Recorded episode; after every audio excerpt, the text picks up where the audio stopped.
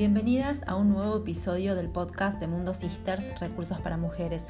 Hoy vamos a hablar de entregar y recibir juicios, sobre todo esos juicios que consideramos críticos o negativos y que en general no nos caen muy bien.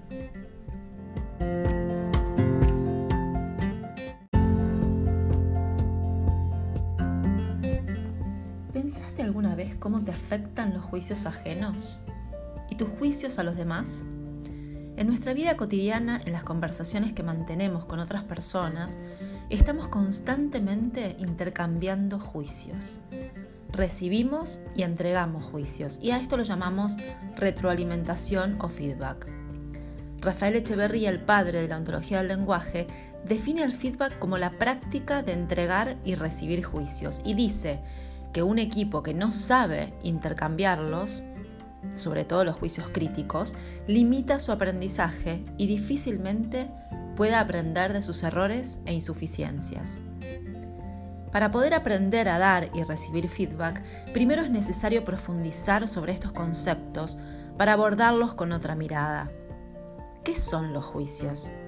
La concepción ontológica distingue entre afirmaciones y juicios. Las afirmaciones refieren a todo aquello que es comprobable. Si llueve o no llueve, a qué hora tuve una reunión, es fácilmente comprobable. Juan tiene 27 años y trabaja en el área de marketing. Esa es una afirmación.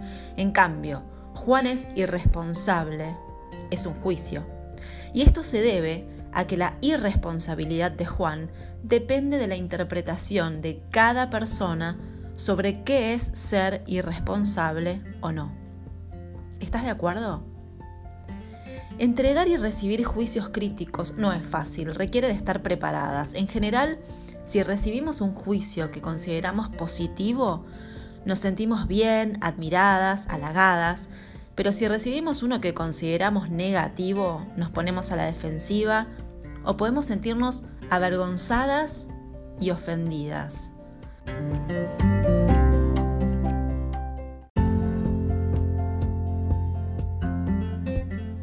Para estar preparadas es necesario aprender a conocernos más y tener la sensibilidad y la apertura para empatizar con las otras personas, pero sobre todo entender y recordar una frase que personalmente me encanta y que te invito a guardar. El juicio vive en quien lo emite.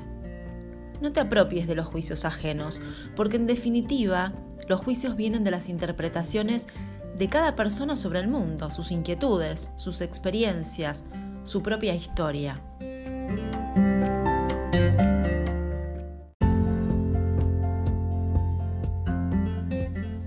Existen prácticas que facilitan la retroalimentación o el feedback. Lejos de callar un juicio crítico, lo importante es saber transmitirlo, porque al callar el juicio no desaparece, sino que se manifiesta de otra forma, en general perjudicial para los vínculos y los equipos. Dice Echeverría que juicios críticos que no son adecuadamente ventilados ejercen un efecto tóxico en las relaciones y contaminan el desempeño de los individuos. Así que te voy a dar algunas competencias que puedes empezar a practicar para el intercambio de juicios que te van a servir tanto en el ámbito personal como en el laboral.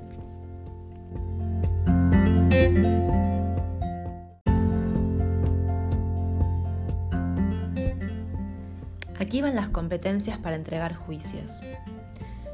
Preparar el entorno, el cuerpo y la emocionalidad tener la sensibilidad y la apertura para detectar si es el momento adecuado para vos y para la otra persona. Por ejemplo, si me percibo enojada, voy a elegir otro momento para entregar un juicio porque seguramente voy a afectar a la otra persona y a la comunicación. De la misma manera podemos percibir la emocionalidad de, la otra persona antes de empezar el feedback. Crear contexto. Antes de empezar a conversar es importante crear un contexto adecuado, en términos coloquiales, preparar el terreno. Por ejemplo, hablar primero sobre inquietudes, visiones o propósitos compartidos. Introducir a la otra persona en lo que se va a conversar antes de lanzarse a hacerlo. Por ejemplo, convoqué a esta reunión para conversar con vos sobre algunos juicios que tengo que me gustaría compartir.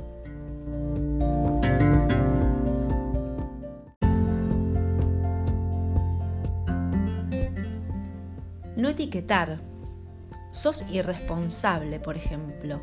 Es un juicio y una forma de definir a la otra persona. La utilización de este tipo de etiquetas va a generar en nuestro interlocutor o nuestra interlocutora un mecanismo de defensa que no queremos. No generalizar ni exagerar. Cualquier frase que implique una generalización o una exageración va a comprometer la escucha y apertura de nuestro interlocutor o interlocutora. Siempre llegas tarde, nunca haces lo que te pido. Son ejemplos de generalizaciones. Y por supuesto evitar términos como siempre, nunca, todo. Por último, indagar. Además de entregar feedback, estamos conversando y parte de ese proceso muy importante, por cierto, es la escucha. Durante todo el proceso de entrega de juicios es necesario indagar el punto de vista de la otra persona para verificar si nuestras interpretaciones de lo que sucede están fundamentadas o no. Esto habla de nuestra apertura y de la capacidad de desafiarnos a nosotras mismas.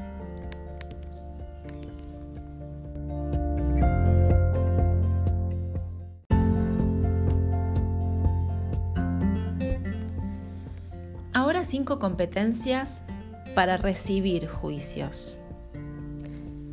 Primero, preparar el cuerpo y la emocionalidad. Si alguien quiere entregarnos juicios críticos, es necesario percibir cómo estamos. Es conveniente estar centrada, relajada a nivel corporal y a nivel emocional tranquila y abierta a escuchar.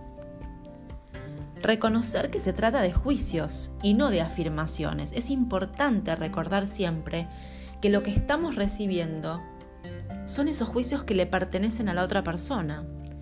Ponernos en ese plano hace más fácil el intercambio.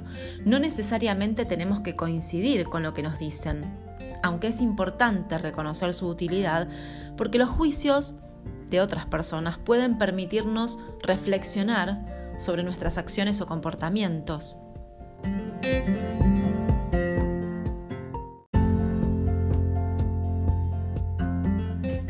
Otra recomendación es apertura para escuchar. Recibir juicios críticos puede generar mecanismos de defensa, entonces la recomendación es siempre estar alerta para que esto no suceda y mantener la capacidad de escucha en todo momento. Si esto sucede, siempre podemos pedir postergar esa conversación para otro momento.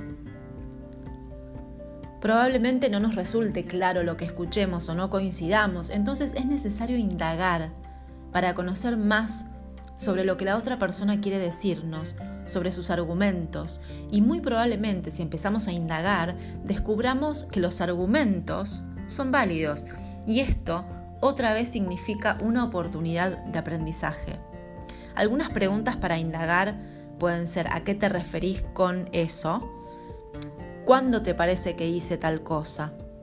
También es útil chequear la escucha, por ejemplo, parafraseando lo que nuestro interlocutor o nuestra interlocutora dice para saber cómo estamos interpretando lo que quiere decirnos.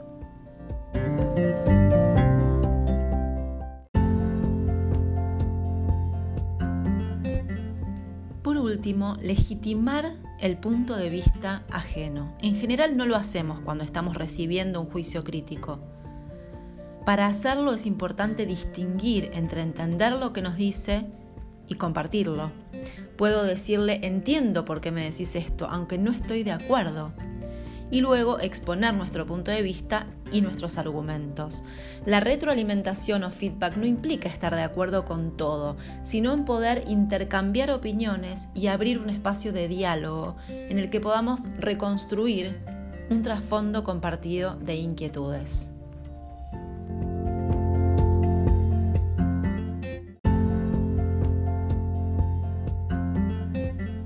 Espero que hayas disfrutado y que te sean útiles las recomendaciones de este episodio del podcast de Mundo Sisters. Si tienes alguna duda, alguna consulta o sugerencia, te invito a que me dejes tus comentarios en mi web que es soledadituarte.com. Hasta el próximo episodio.